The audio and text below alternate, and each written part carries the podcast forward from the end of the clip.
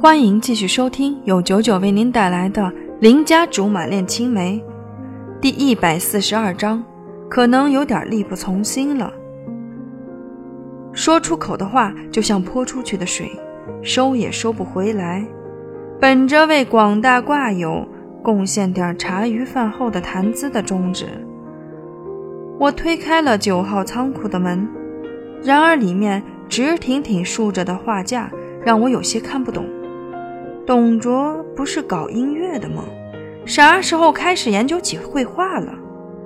他见我进来，高兴极了，兴奋地说：“今天特地让助理去捯饬的画架，你看着还满意吗？”“满意，满意。”“不就是个画架吗？能用不就行了？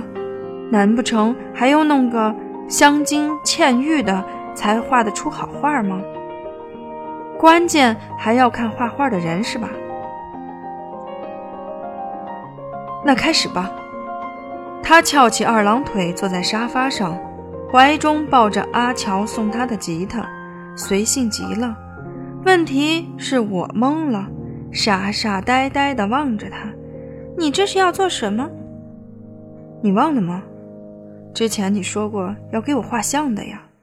一拍脑门儿。我的记性直线向我妈逼近，要是混到我妈那个年纪，保不齐还不如她呢。现在，我可是毫无准备呀。她坚定不移地说：“当然，知道你什么都没带，你瞧我专门给你弄好了。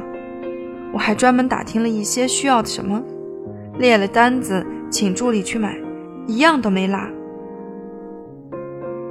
感情是柴火点着了，锅也支起来的，水也烧开了，就等着我这只肥，就等着我这头肥羊自己把皮脱了，乖乖躺锅里去，是吧？于是，恭敬不如从命。我端坐在画架后面，董卓抱着吉他随意地拨弄着，哀伤婉转的调子让我有些无奈。仿佛在某一刻，我是幻想过如此场景：落日黄昏，余晖洒进宽敞的房间，洒向的光线更加凸显模特五官的立体深邃。我也像现在这样，手拿画笔，一脚踩在画架的横杠上，以一个狗撒尿的姿势开始作画。不怪我活得粗糙，只是踩一脚会稳妥些。于是，经年累月下来，我的老腰显得十分吃力。但是，我期待的场景和现在并不是完全相同。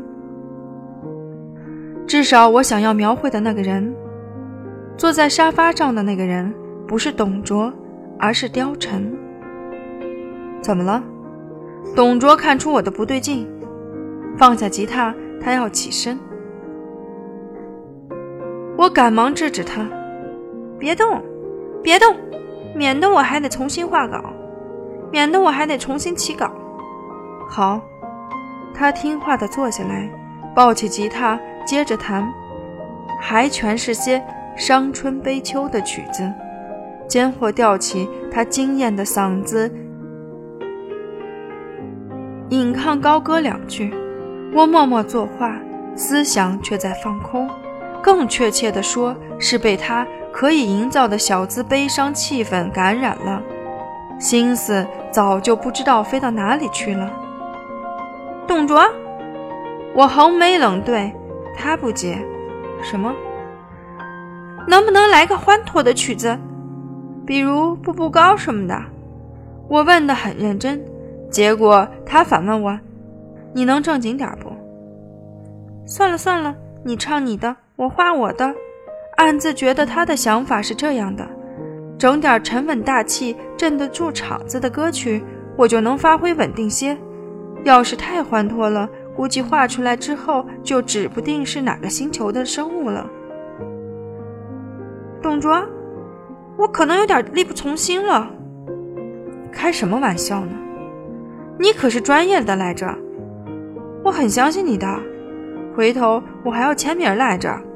等你那天断对儿的时候，好拿去高价出售给我的粉丝。”他说的兴起，我是越来越没有底。